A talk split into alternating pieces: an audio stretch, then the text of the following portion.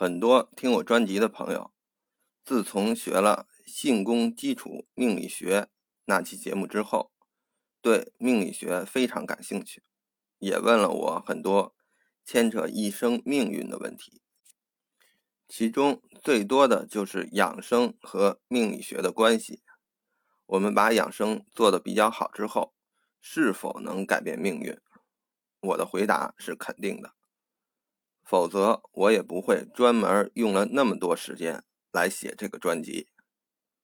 但命运和养生的关系想彻底弄清楚，需要很多很多很多的知识，一般人也没必要学那么多，只要知道养生能够让你更加幸福就可以了。我向来倡导，知识太多，如果用不到，也是个巨大的负担。你看，现在很多博士教授都早衰得很厉害。人脑就像手机存储一样，装的东西越多，耗能就越厉害。有用的自然必须装，而暂时或者基本用不到的，尽量让它放在电脑和互联网上，自己用到的时候能速查就可以了。这样耗的不是你自身宝贵的能量，只是一点电而已。另外，我之前提到过资质的问题，资质不够的，很多知识也学不懂的，完全是浪费时间。所以，我后面对于这些比较深入的知识加了限制，需要用的时候大家再学吧。普通人听没有限制的就足够了。首先，我再确认一下这命理学的性质。有人说这个是玄学，而我要说的是，它不玄。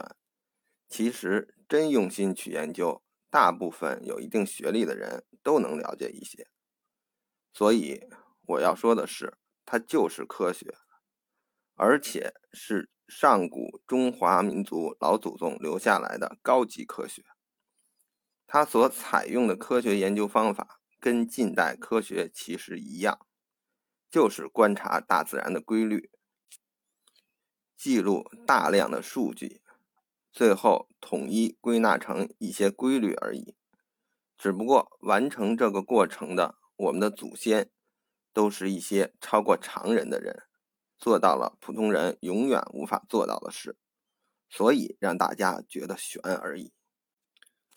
在性功基础命理学，我提到过命理学最关键的一句话：一命、二运、三风水、四积阴德、五读书。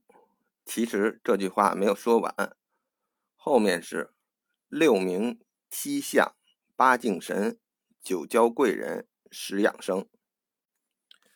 大家看到了吧？养生出现在了序列里。虽然排在最后一个，但从命理学角度，也是让人一辈子幸福的一个重要因素。这可是经过几千年中华民族那么多有识之士验证过的。也就是说，能够一辈子按照这个原则去做的人，能够更大概率的获得一生之幸福。最关键的是，养生在这十项里。养生的知识是学起来最简单的，养生的手段也是不需要很多资源的。比如我介绍过的一套八步金刚功，每天随便找个地方打十分钟，养生的效果就能不错。所以，无论你目前是什么境遇，都能马上行动起来，改变人生，往幸福一生的方向迈进。至于这十项怎么决定你的人生，是个非常大的命题，可以说写成书，一个图书馆也装不下。本人学识有限，这个音频节目主要讲的是养生，追求的也是简单实用，所以我从今天开始，用多期简单讲讲，让大家打一个基础，能在平时的生活中。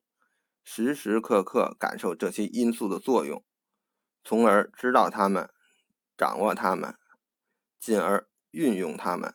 追求到一身之幸福。从这些因素中，你可以充分体会到什么叫客观决定主观，主观又反作用到客观。古代道家修真的精神，近代唯物辩证法的精神，都深深的蕴含其中。最后再强调一下，这部分知识悟性不够的普通人学到，可能是一种负担，无论是在心理上还是在精神上。本应该是思想境界达到高层，岁数达到一定的。岁数之后，自然体悟出来的东西，我也是犹豫很久才决定写出来，所以要加一些限制，否则就是一种拔苗助长的行为。打个比方，那个一命，如果你不能客观理解，也许以后就变成一个追在算命先生后面的跟屁虫。那个六名。过度追求这个名利，就会变成社交媒体上那些为了流量玩命卖丑的网红。那样不但不会幸福，反而会毁了自己。就像我之前举的那个爬楼的例子，你爬的方法不对，不但不会爬到十楼，有可能快速的爬到五楼，结果一失足掉了下去，直接进了地下室。